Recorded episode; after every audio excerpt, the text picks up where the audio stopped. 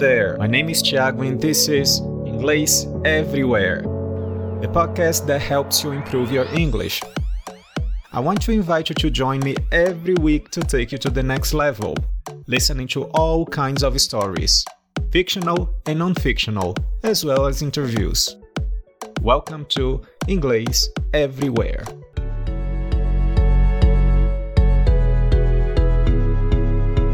Olá, ouvintes do Inglês Everywhere. No episódio de hoje vamos ouvir a história de Branca de Neve e os Sete Anões. Uh, na minha pesquisa, eu percebi que a história de, da Branca de Neve tem várias versões. Então, eu tentei deixá-lo o mais próximo possível da versão original, que foi escrita pelos irmãos Grimm uh, em 1812. O final da história ela já, ele já foi modificado várias vezes, pois na versão original ela é mais trágica. Então, o final da história que vocês vão ouvir no episódio de hoje não se refere à versão original. Tá? Ela foi alterada porque tem um final mais leve. Vamos então ouvir a história Snow White.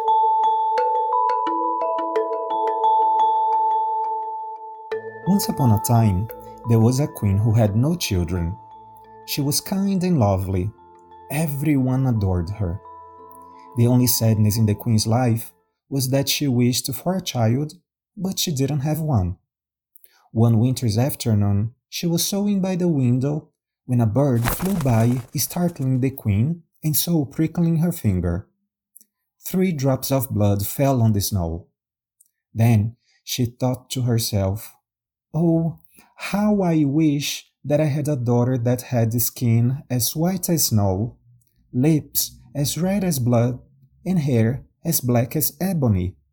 Soon after that, the kind queen got her wish when she gave birth to a baby girl who had skin white as snow, lips red as blood, and hair black as ebony. They named the baby Princess Snow White, but sadly, the queen died after giving birth to Snow White.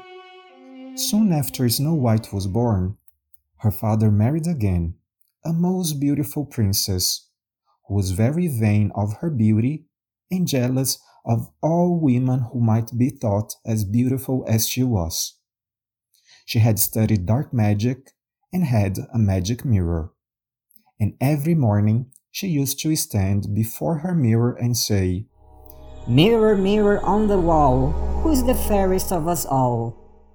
And the mirror always used to reply, You, O Queen, are the fairest of all. But Snow White grew fairer and fairer every year, till at last one day, when the Queen in the morning spoke to the mirror and said, Mirror, mirror on the wall, who's the fairest of us all? The mirror replied, You, my queen, are fair.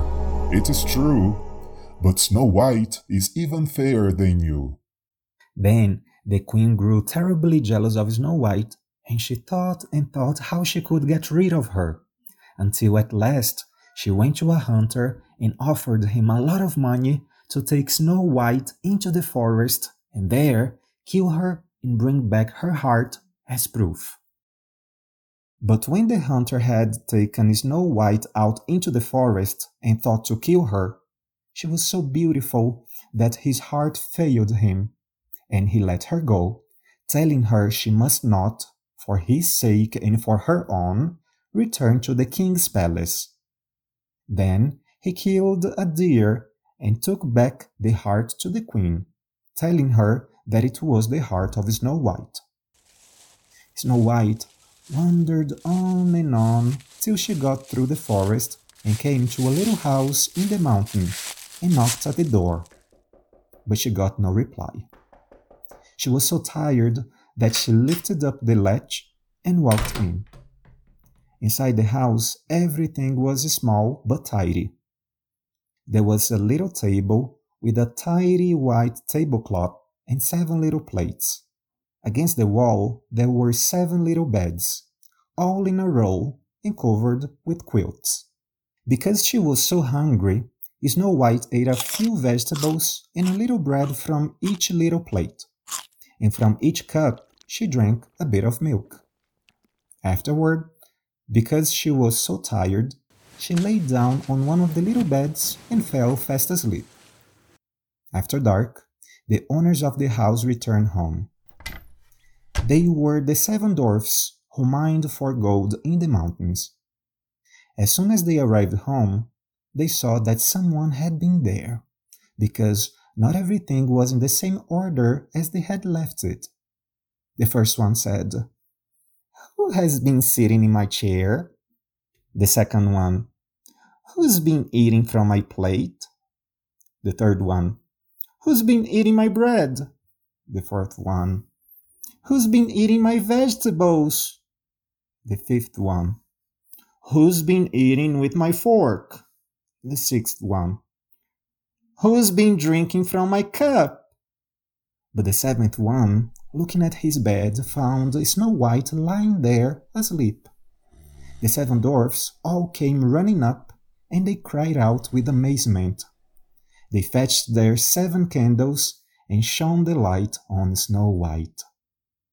Oh, good heaven! they cried. This child is beautiful! They were so happy that they didn't wake her up, but let her continue to sleep in the bed. The next morning, Snow White woke up, and when she saw the seven dwarfs, she was frightened. But they were friendly and asked, What's your name? My name is Snow White, she answered. How did you find your way to our house? The dwarfs asked further. Then she told them that her stepmother had tried to kill her that the huntsman had saved her life, and that she had run the entire day through the forest, finally stumbling upon their house. The dwarfs spoke with each other for a while and then said, If you will keep house for us, and cook, make beds, wash, sew, and knit, and keep everything clean and orderly, then you can stay with us, and you shall have everything that you want. Yes, said Snow White, with all my heart, since Snow White greatly enjoyed keeping a tidy home. So Snow White lived happily with the dwarfs.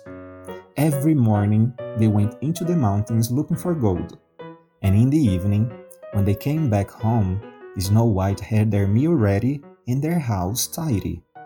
During the day, the girl was alone, except for the small animals of the forest that she often played with. Now, the queen, believing that she had eaten Snow White's heart, could only think that she was again the first and the most beautiful woman of all. She stepped before the mirror and said, Mirror, mirror on the wall, who in this land is the fairest of them all? And it answered, You, my queen, are fair, it is true, but Snow White, beyond the mountains with the seven dwarfs, is still a thousand times fairer than you. This startled the queen, for she knew that the mirror did not lie, and she realized that the huntsman had lied to her, and that Snow White was still alive. Then she thought and thought again how she could get rid of Snow White for as long as she was not the most beautiful woman in the entire land, her jealousy would give her no rest. At last, she thought of something. She went into her most secret room. No one else could go inside. And she made a poisoned apple. From the outside, it was beautiful, and anyone who saw it would want it. But anyone who might eat a little piece of it would die. Coloring her face, she disguised herself as an old peddler woman so that no one would recognize her. She traveled to the dwarf's little house and knocked on the door. Snow White put her head out of the window and said, I must not let anyone in. The seven dwarfs have forbidden me to do so. That is all right with me, answered the peddler woman. I'll easily get rid of my apples. Here, I'll give you one of them. No, said Snow White. I cannot accept anything from strangers. Are you afraid of poison? asked the old woman. Look, I'll cut the apple in two. You eat half, and I shall eat half. Now, the apple had been so skillfully and cleverly made that only one half was poisoned.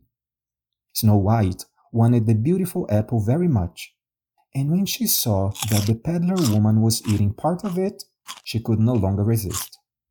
And she stuck her hand out and took the poisoned half. She barely had a bite in her mouth when she fell to the ground dead.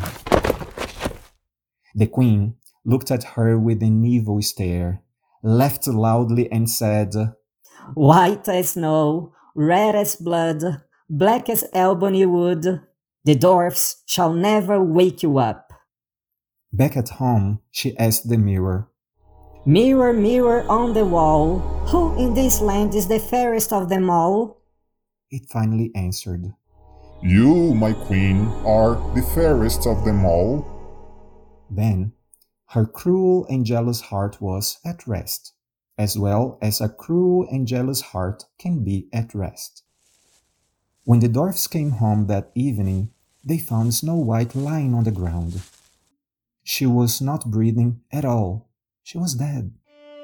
They lifted her up and looked at her longingly.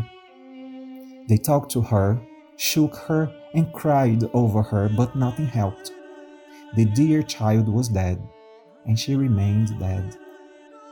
They laid her on a bed of straw, and all seven sat next to her and mourned for her and cried for three days. They were going to bury her, but she still looked as fresh as a living person and still had her beautiful red cheeks.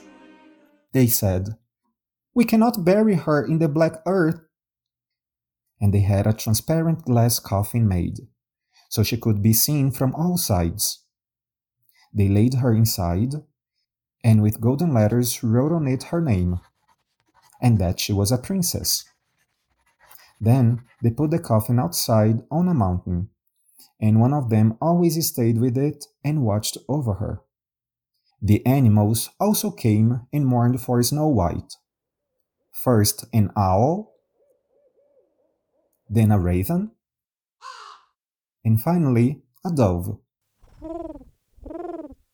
Now a prince entered these woods and came to the dwarf's house, where he looked for shelter for the night. He saw the coffin on the mountain with beautiful Snow White in it, and he read what was written on it with golden letters. Then he said to the dwarfs, Let me have the coffin. I will give you anything you want for it. But the dwarfs answered, We will not sell it for all the gold in the world. Then he said, Then give it to me, for I cannot live without being able to see Snow White. I will honor her and respect her as my most cherished one. As he spoke, the good dwarfs felt sorry for him and gave him the coffin. The prince had his servants carried away on their shoulders. But then it happened that one of them stumbled. The piece of poisoned apple in Snow White's throat fell out. Not long after that, she opened her eyes lifted the lid from her coffin, sat up, and was alive again. Good heavens, where am I? The prince said joyfully, You are with me. He told her what had happened and then said, I love you more than anything else in the world. Come with me to my father's castle. You shall become my wife. Snow White loved him, and she went with him. The wedding was planned with great splendor and majesty. Snow White's wicked stepmother was invited to the feast, and when she was dressed in her most beautiful garment, she stood before her mirror and said, Mirror, mirror on the wall, who in this land is the fairest of all? The mirror answered, You, my queen, are fair, it is true, but the young queen is a thousand times fairer than you. Not knowing that this new queen was indeed her stepdaughter, she arrived at the wedding, in her heart filled with the deepest of dread when she realized the truth. The evil queen was banished from the land forever, and the prince and Snow White lived happily ever after.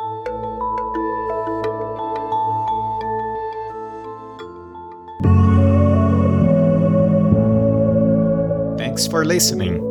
Follow us on your favorite streaming service and Instagram at Inglês Everywhere to make sure you won't miss the next episode. See ya!